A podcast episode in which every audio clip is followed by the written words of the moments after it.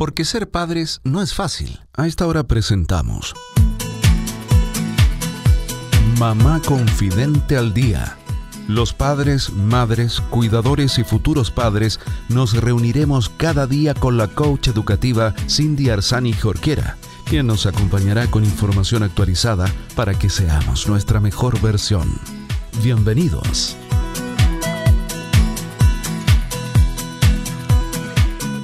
Hola queridos amigos de Mamá Confidente al Día. Bienvenidos a todos los padres, madres, cuidadores y futuros padres que están pensando que ser padres no es fácil, que por qué nuestros niños no traen un manual. Pero tranquilos, tranquilas, aquí en Mamá Confidente estamos convencidos de que juntos podemos aprender y para eso acercamos información de calidad, información en fácil para que podamos contar con ella y así ir tomando eh, mejores decisiones respecto a la crianza de nuestros hijos y de nuestras hijas. Eh, soy Cindy Arzani Jorquera y te voy a estar acompañando con entrevistas, con información, con ojalá incluso intento traer lo último de lo último. Y hace ya más de un año estamos en este día junto a Paula Campos Galvez, quien es consultora internacional de lactancia materna. Ella es además nutricionista con una tremenda trayectoria acompañando a mamás y es fundadora entonces también de Lactancia Feliz, que ustedes lo pueden encontrar en Instagram, en página web, en Facebook. Y junto a Paula vamos hablando sobre lactancia materna y diferentes temas de lactancia, así que toda la familia aquí puede estar eh, aprendiendo con nosotros en este día. Y justamente ya está la Paulita por aquí. ¿Cómo estás, Paula? Hola, bien contenta. Vamos a tocar un tema precioso hoy día, así que espero que le llegue a muchas mamás y, y que te den feedback en el programa, Cindy, para saber qué les pareció. Así es y, quizás también para las futuras mamás, para que lo tengan presente. Yo creo que justamente en los temas de lactancia, y lo, hemos dicho ya siempre, que lo más importante es estar informada. Eh, por lo tanto, a las futuras busquen información de calidad que les pueda servir, eh, porque te puede llevar a tomar eh, otros caminos. Y bueno, Paula, pero antes de entrar, ¿sabes qué? Quiero, como recién hablaba de tus redes sociales, ¿qué te parece si al tiro nos cuentas dónde te pueden encontrar?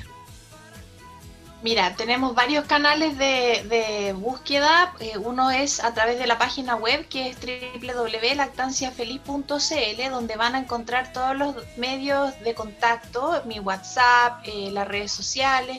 En Instagram también es arroba lactancia feliz chile y también me encuentran, hay una fanpage de Facebook que se llama Lactancia Feliz. Buenísimo, ya lo saben entonces, ahí pueden tomar nota e ir buscando uh, información y además pidiendo asesoría en caso de que la necesite. Bien, Paula, y el tema de hoy día tiene que ver con cuáles son las principales razones por las cuales las mamás dejan de amamantar porque sabemos que la Organización Mundial de la Salud, lo hablábamos la semana pasada, ¿cierto?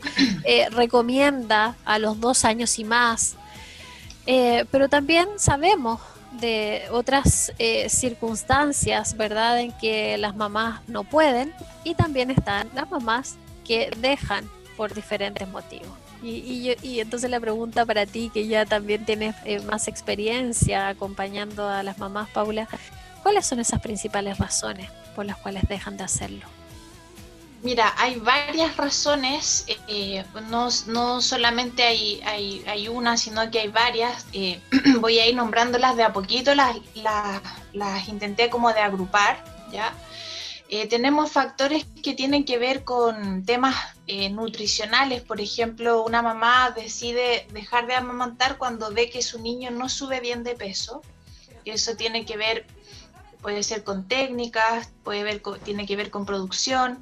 También cuando la mamá siente que el niño no se satisface o, no tiene suficiente leche o tiene problemas para que salga la leche, o por ejemplo los profesionales de la salud o, u otras personas le dicen o le, que su leche no, la no alimenta, que el bebé no ha subido bien de peso. Entonces por factores nutricionales tenemos que hay un abandono de la lactancia. Oye, por ahí también puede ser porque, porque piensan que su leche no los alimenta. Exactamente, ya. Entonces ahí hay un tema de sensaciones versus, por ejemplo, mira, me toca mucho ver niños que tienen estado nutricional perfecto, incluso gorditos, y la mamá dice que yo siento que él queda con hambre. Yo le digo, pero fíjate cómo está el niño, míralo. O sea, eh, que veamos que porque pueden ser otras, eh, otros temas los que estén eh, afectando esta situación y no tiene que ver con la calidad de tu leche porque el niño sí sube bien de peso, ¿ya? Eh, otros factores también propios de la lactancia, ahora terminé con los factores nutricionales, hay factores de la lactancia, por ejemplo, mamás que tienen una excesiva producción de leche, se sienten muy incómodas, esta sensación de estar con la polera mojada, por decirlo, eh, constantemente, no, le, no les es agradable.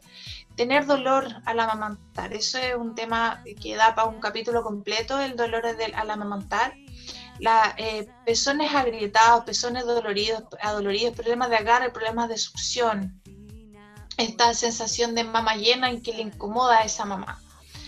También tenemos eh, factores psicosociales, de, que yo hablo acá de expectativa versus realidad, ¿cierto? Eh, por ejemplo, mamás que dicen, para mí esta demanda o que este niño esté todo el tiempo pidiendo me agota, no me siento cómoda haciéndolo, eh, y me gustaría que otra persona, por ejemplo, alimente al bebé. Quiero compartir esto, que el, papá, por ejemplo, le dé eh, leche con la mamadera para yo descansar y, ellas van tomando decisiones de acuerdo a cómo esta maternidad también eh, se inserta en su vida y cómo las afecta o mm. cómo, o cómo la desean ellas vivir. Entonces tenemos esta expectativa versus realidad.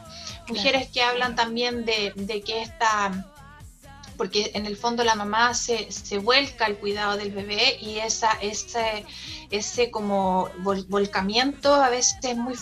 Te consume, te consume, Paula. Consume, la coarta en, su, en, su, en muchas de sus actividades que ella quiere o desea y siente que quiere mantenerla, entonces también hay un tema ahí en esos aspectos. también hay factores propios del niño, por ejemplo, en niños mayores que pierden el interés de seguir siendo amamantados. Y hay que investigar por qué. Por ejemplo, si ha habido mucha interrupción de la lactancia, si ha habido mucha introducción de la mamadera, de relleno, entonces ese niño pierde el interés y prefiere o le es más cómodo el, succionar una mamadera, eh, también el flujo de leche mayor, entonces ahí hay, hay otro tema. También factores, como te decía, psicosociales, donde la mamá manifiesta y dice, sabes que esto es demasiado esfuerzo y siento que no vale la pena.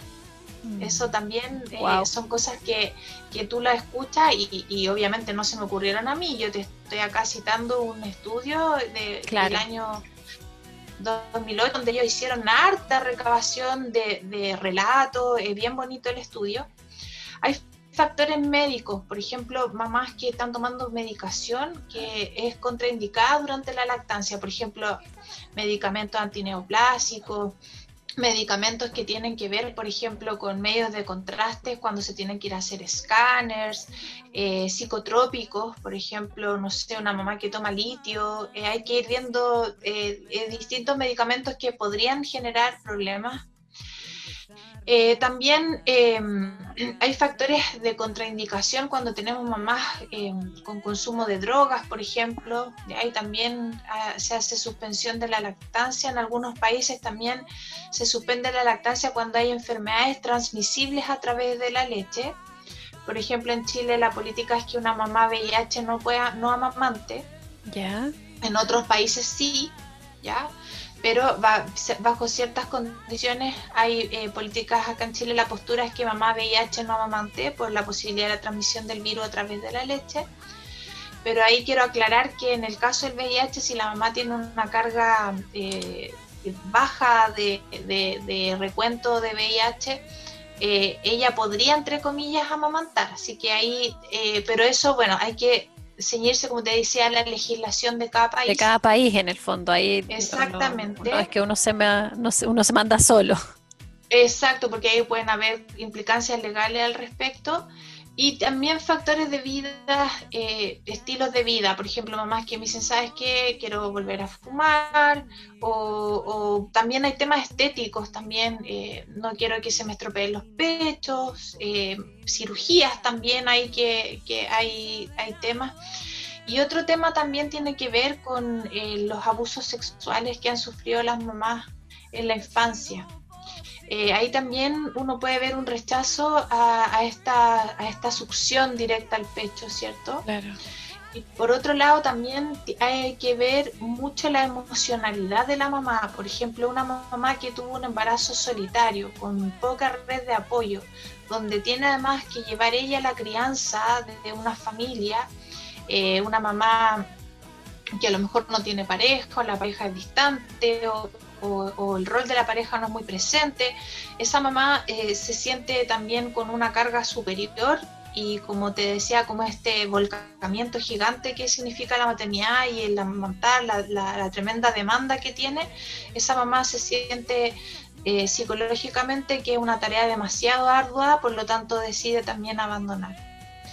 La decisión de amamantar viene desde que tú a lo largo del embarazo ir a cómo quieres alimentar a tu hijo. Si no viene de esa sensación eh, o te da ese temor de amamantar ya en el embarazo, eso es un factor de riesgo. La mujer que no, no, desea amamantar, esas decisiones las va tomando también en el embarazo. Así es que ahí, por ejemplo, encuentro vital, que lo hemos hablado también en el curso de psicología perinatal, ¿cierto? Que encuentro vital que frente a esos sentimientos, sensaciones, eh, la mamá tenga una posibilidad de, una terapia, de una relación, con una psicóloga buena, para indagar por qué, por qué tiene ese pensamiento, qué ha pasado en su historia, para que no, no con la intención de condenarla, ¿cierto? Sino siempre de apoyarla. Yo creo que eso es fundamental, Paula. Eh, aquí cuando se van descubriendo eh, de estos diferentes motivos, en ningún caso se va a juzgar, se va a criticar, porque cada uno tiene su historia, todos tenemos nuestra propia historia, eh, pero sí es importante que, que podamos recomendar, sugerir acompañamiento por un profesional eh, de la salud desde el área de la psicología, o, cualquier otro profesional que pudiera ayudarnos, porque es un tema que no solo está afectando a la mamá, sino que también va a afectar al hijo o a la hija. Así que Exactamente. muy importante lo que nos acabas de, comentar. Leí algo que me llamó mucho la atención, como para cerrar, que decía, eh, si bien sabemos que la lactancia no es para todas las mujeres, sí sabemos que lo mejor para el niño es la leche materna. Y eso nos deja una reflexión y, eso es como lo que quisiera cerrar este capítulo que da para conversar muchas cosas más, tocamos pincelazos, pero esa es la transmisión. Sabemos que quizás la lactancia no es la opción para muchas mujeres, pero sí la leche materna lo es para el niño. Así es que dejar esa, ese, ese cierre. Sí, tremenda eh, reflexión por ahí que nos deja para todos. Paulita, muchas gracias como siempre. Tanto que aprender, tanto que seguir aprendiendo y tanto que aprendemos contigo. Así que un abrazo muy grande. Un beso para todos y todas. Chao, chao. Y me sumo a, ese, eh, este eh, despedida, deseándoles que tengan una excelente tarde junto a sus familias. Les dejo un gran abrazo, mucha paciencia, mucho amor y vamos que se puede, de esta vamos a salir todos juntos. Chao, chao. Porque ser padres no es fácil. Hemos presentado Mamá Confidente al Día, programa especialmente destinado a los padres, madres, cuidadores y futuros padres con la coach educativa Cindy Arzani Jorquera. Así lograremos ser nuestra mejor versión.